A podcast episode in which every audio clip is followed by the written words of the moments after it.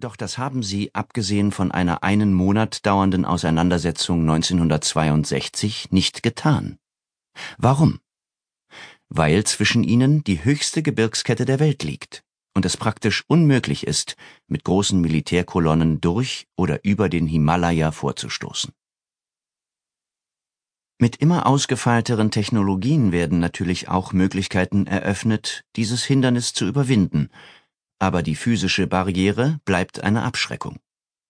Deshalb konzentrieren sich beide Länder bei ihrer Außenpolitik auf andere Regionen, während sie einander argwöhnisch im Auge behalten.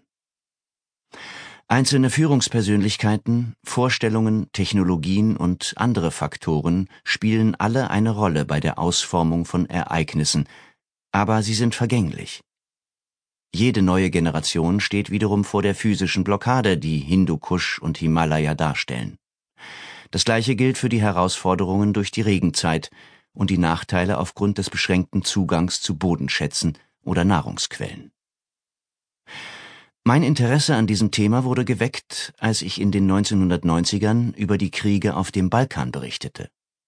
Ich konnte aus nächster Nähe beobachten, wie die Führer verschiedener Völker seien es Serben, Kroaten oder Bosnier, ihre Stämme in dieser von Vielfalt gekennzeichneten Region mit voller Absicht an alte Spaltungen und ein uraltes Misstrauen erinnerten.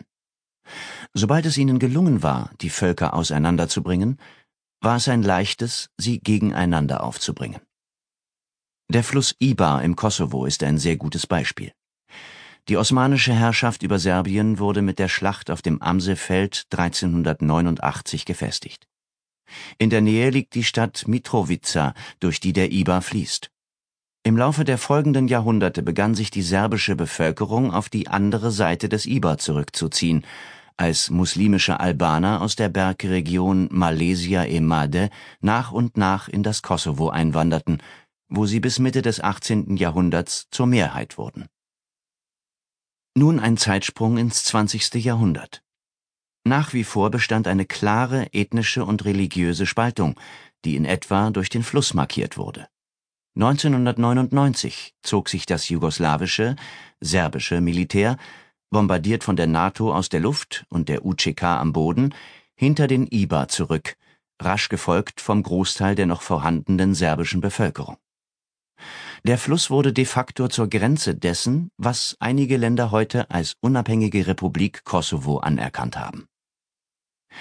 Mitrovica war auch der Ort, wo der Vormarsch der NATO-Bodentruppen stoppte. Während des dreimonatigen Kriegs hatte es versteckte Drohungen gegeben, die NATO plane, ganz Serbien zu besetzen. In Wahrheit bedeuteten die Einschränkungen sowohl durch die Geographie als auch durch die Politik dass diese Möglichkeit der NATO-Führung nicht unbedingt offen stand.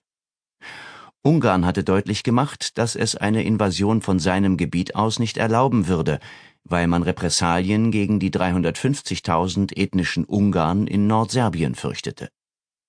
Die Alternative wäre eine Invasion von Süden her gewesen, was die NATO doppelt so schnell an den Iber gebracht hätte, aber dieser standen die Berge oberhalb der Stadt entgegen. Ich arbeitete damals mit einem serbischen Team in Belgrad und fragte, was passieren würde, wenn die NATO käme. Wir legen unsere Kameras weg und nehmen uns Gewehre, Tim, lautete die Antwort.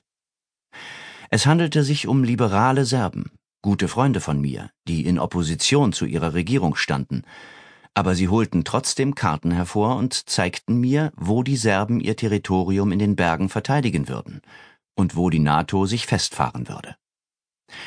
Es war einigermaßen beruhigend, anhand dieser Geographielektion zu erfahren, dass die Möglichkeiten der NATO begrenzter waren, als die Brüsseler PR-Maschine zugab.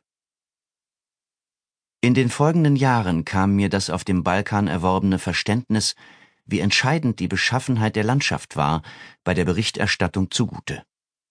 Beispielsweise merkte ich 2001, ein paar Wochen nach dem 11. September, wie sehr selbst bei heutiger moderner Technologie das Klima immer noch die militärischen Möglichkeiten sogar der mächtigsten Armee der Welt beherrscht. Ich war mit einem Schlauchboot über den Grenzfluss von Tadschikistan nach Nordafghanistan gekommen, um zu den Truppen der Nordallianz, der NA, aufzuschließen, die gegen die Taliban kämpften. Die amerikanischen Kampfflugzeuge und